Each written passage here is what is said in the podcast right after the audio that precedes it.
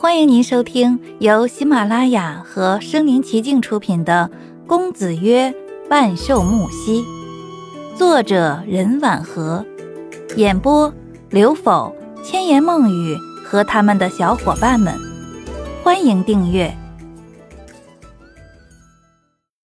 第七十三章，时间一分一秒踱着步子。一种被戏弄的感觉化为气愤，促使我忍不住站起身来。我居高临下的对木西说道：“木先生，如果忘记该说什么，那么就请先想一想吧。”我转身正要离去，身后传来木西深沉的声音：“陈娇，可以不作证吗？”我沉了口气，并没有转过身来，因为木西的请求不可能实现。一是出于职责，二是出于道义。刚才在事发现场，木西亲口承认了一切。虽然没有在他身上搜到手枪，但我和白一之也算是铁证的一部分，我是不可失的。木西又补充道：“因为你的证词，我可能会死。”顿了一下，木西深情地问道。你不想再见到我了吗？不知道为什么，我内心生出一股难以抑制的悲楚，就像泛滥的潮水。我忍不住转身对他说道：“穆先生，在犯法之前，你就应该知道该有的结局。现在对我说这些有意思吗？”对于我激愤的言辞，木西似乎忽略掉很多东西。他目光发紧地看着我，就像盯着猎物，问道。我只想知道，你会作证吗？我沉了口气，坚定的说道：“莫先生，你现在说的每一句话，都会成为证词的一部分。”不知道为什么，我的声音颤抖的厉害。充满正义的我，本想将他的累累罪行说个遍，以发泄长期以来压抑着的愤怒。可是。最终，我被迫停下来，是为了平复自己的情绪。木西心灰意冷地收回目光，半垂着眼睛，空洞地看着戴着手铐的手。作为告别，我最后说道：“木先生是个明白人，应该已经知道我的意思。再见。”当我走到门口时，身后传来木西极低的声音。以至于我以为自己听错了，他问道：“想去见安主吗？”就像突然踩到地雷般，我停下步子，转身问他：“你说什么？”木西抬起漆黑的眼睛，在灯光的映照下，他脸色呈现病态的苍白。嘴角微挑，好像生魂附体般，他又回归一身高贵和痞气交织的神态，仿佛刚才那个情深意浓的灵魂永远的走了。木西坐正身子，以一副傲视一切的样子对着我，仿佛是个控局者。我感觉自己瞬间成了一个可悲的提线人偶。我问道：“你刚才说安卓什么？”木西朝我皱起眉头，好像在谈判，继续说道：“如果你想见到他，我必须得出去。你好好考虑，要不要当证人？”我内心在动摇，就像一棵树突然松动了，在风中摇摆。经过激烈的思想交锋，我对木西问道：“你怎么证明安卓在你手中？”就听哗啦一声，木西的手铐开了。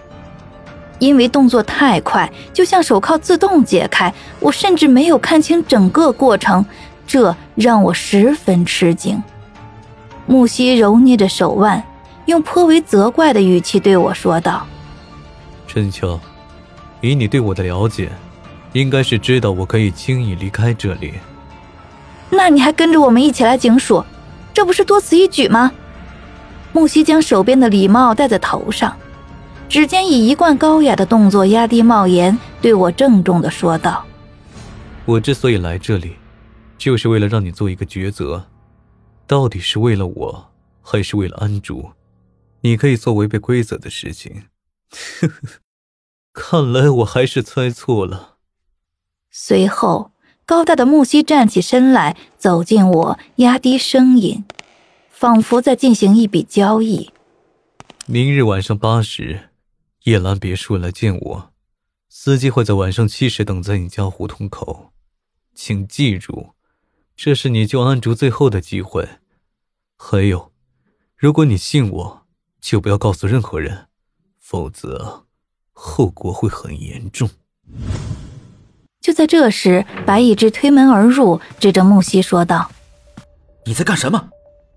木西依旧云淡风轻，尽管白一之拿枪对着他，可他没有丝毫紧张，而是在我耳畔小声却充满暧昧的说道：“一切都在你手中。”随后，他直起身来，侧身从我身边走过去。只听到一声震耳欲聋的枪声响彻身后，我回头的瞬间，木西已经以极快的速度闪到门口不见了，白一只却倒在地上。我疯狂跑过去，以为白一只中了枪，大叫起来：“来人啊，来人啊！”过了好大一会儿，白一只才站起身来，全身完好无损。他手中的枪似乎还冒着灼热的烟雾。不远的地上躺着一颗落寞的子弹。我见白一只面如土色，气得咬牙切齿，说不出话来。我问道：“你感觉怎么样？”白一只愤愤的说道：“没想到那家伙能躲过子弹，冲我冲来时。”就像一头猛兽，他的确不是一个好对付的角色。我想到刚才木西说能轻易离开这里，现在看来他此言不虚。和白一之一起走进审讯室，边走他边问我：“那家伙对你说了什么？”我没有说出明日八点木西约我见面的事情，我担心万一打草惊蛇会对安竹不利。但又不想将白一之完全蒙在鼓里，就对他说道：“木西说安竹还活着，就在他手中。”白一之停下步子，看着我漆黑的眼睛，又问道：“他还对你说了什么？”有生第一次说这么严重的谎话，我不敢面对白一之的指示，而是把目光转到一边，心虚地说：“没有。”白一之将我凌乱的头发拢到后面，看着我完全暴露在灯光的脸，拿出纸擦去我额上的汗水，说道：“对不起啊，刚才我不该留你独自面对的。”作为警员，白一之应该将刚才木西对我说的一切盘问清楚，可是他没有再深究下去，这令我微舒了口气。本集播讲完毕。欢迎点赞收藏，且评论，还有红包可以领哦。